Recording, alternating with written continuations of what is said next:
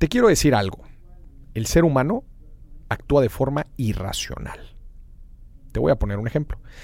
Imagina que acabas de salir de trabajar, un largo día, muy, muy pesado, mucho estrés. Ya por fin vas saliendo, son las 9, 10 de la noche, estás muy, muy cansado, vas camino a tu casa. Tienes mucha, pero mucha hambre. Pero falta, el problema es que faltan 20 minutos, media hora para llegar hasta tu casa. Todavía falta cocinar.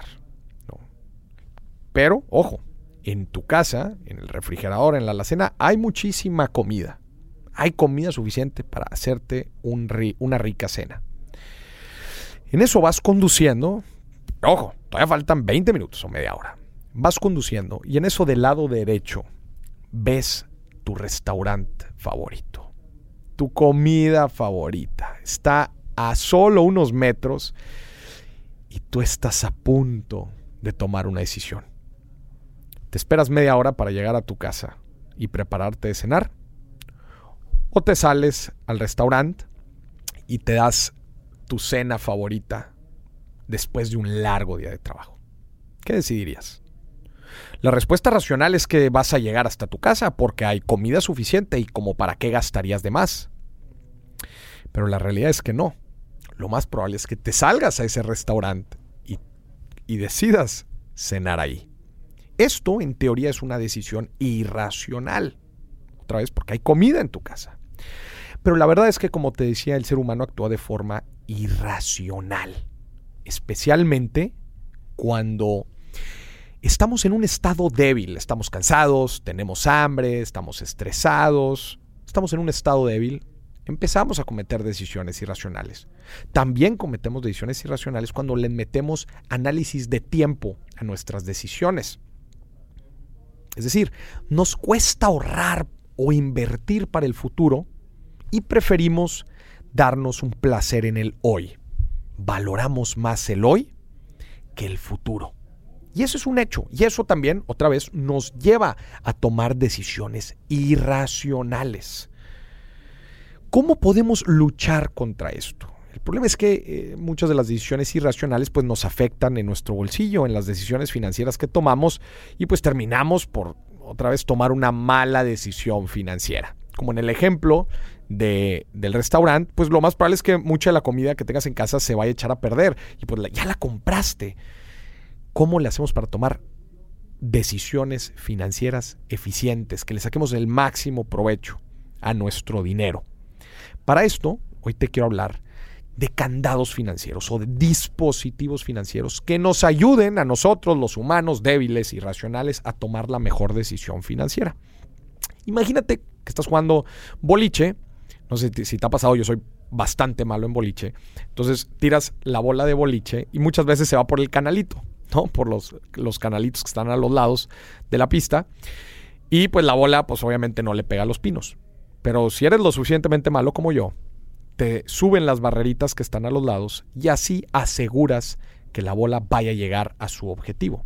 ¿Qué pasaría si pudiéramos elevar estas barreritas en nuestra vida financiera para que nuestro dinero, nuestros recursos se vayan exactamente a donde queremos que se vayan y no caigan por la irracionalidad que son los canalitos?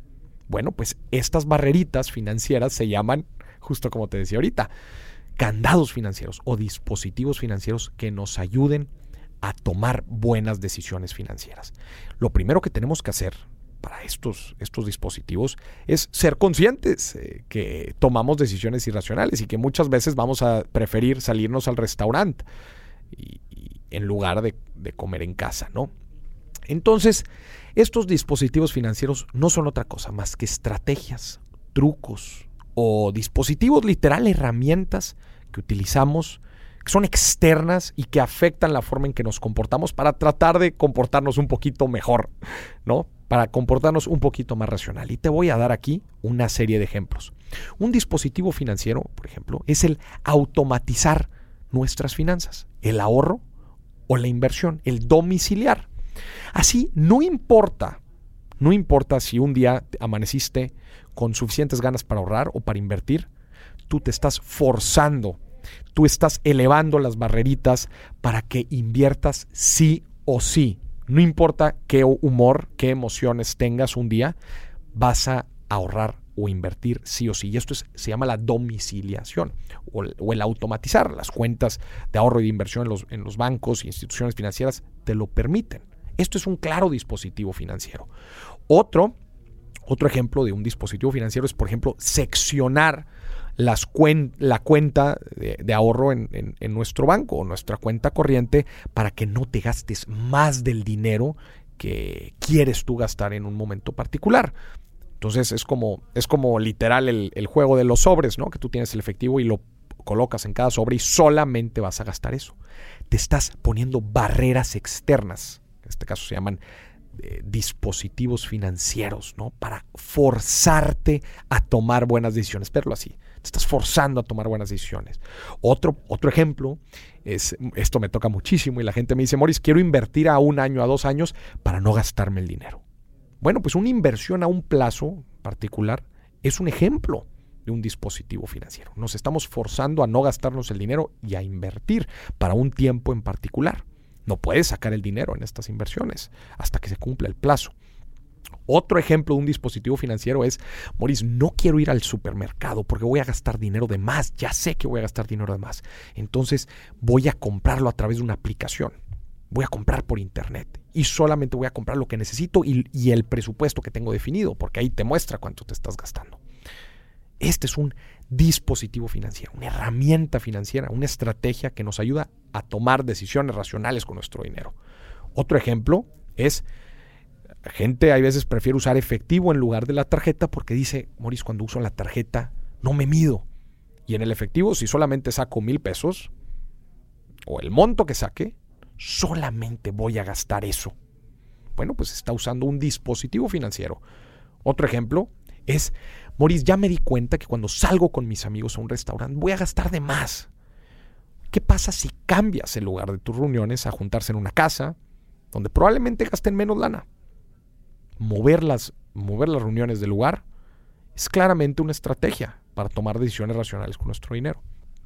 Y otro ejemplo, un último ejemplo es, si ya sabes que cuando vas a una tienda de conveniencia se te van a pegar mil cosas y vas a gastar una cantidad de cosas, pues no vayas a las tiendas de conveniencia te estás poniendo una barrera externa para limitarte a tomar decisiones racionales con tu dinero y no ceder a las decisiones de tiempo, decir, ah, pues es que el futuro no importa. O no ceder a nuestro estado débil, es que tengo hambre, es que tengo ansiedad, es que...